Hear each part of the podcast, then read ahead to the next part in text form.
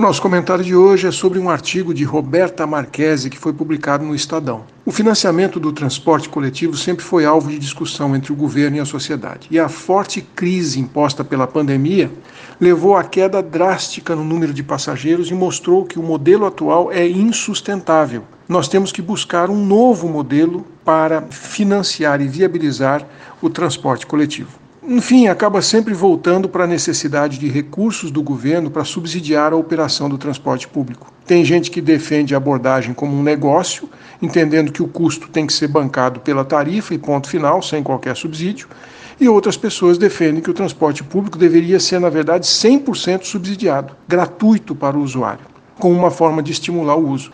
Mas será que nós estamos mesmo falando de subsídio? Olha só, quando se avalia o tratamento dado ao transporte individual em comparação à mesma coisa, ou investimentos ou incentivos dado ao transporte coletivo, a gente percebe que o investimento na manutenção de novas ruas, abertura de novas ruas, de espaços de estacionamento público, incentivo para a produção da indústria ah, automotiva, isso tudo a sociedade está pagando. Mas o transporte individual causa uma série de outros problemas que passam despercebidos pela sociedade.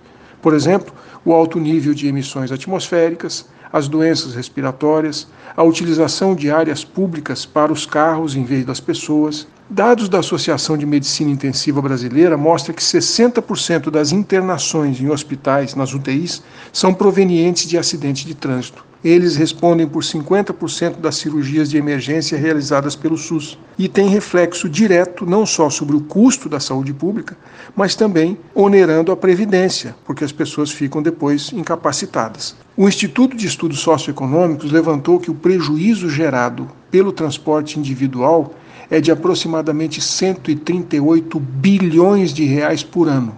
Mas quem é que paga essa conta? Somos todos nós, os cidadãos.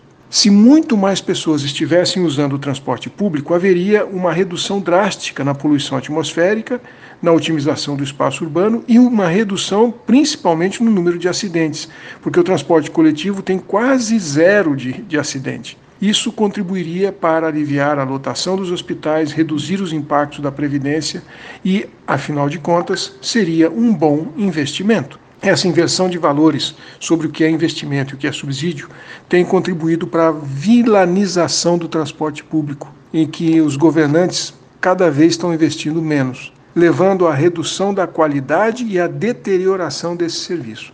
Enquanto isso, países desenvolvidos caminham exatamente no sentido oposto investem cada vez mais no transporte público, fazendo com que ele seja mais atrativo para a população e, assim, colhendo vários benefícios gerados pelo aumento da sua utilização.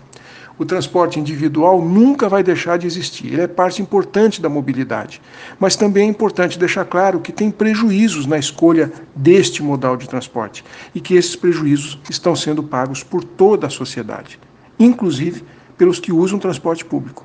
Nós temos que equilibrar a discussão sobre um novo modelo de financiamento da mobilidade urbana e é preciso ter em mente que o transporte público é um investimento para todos, inclusive para aqueles que não o utilizam.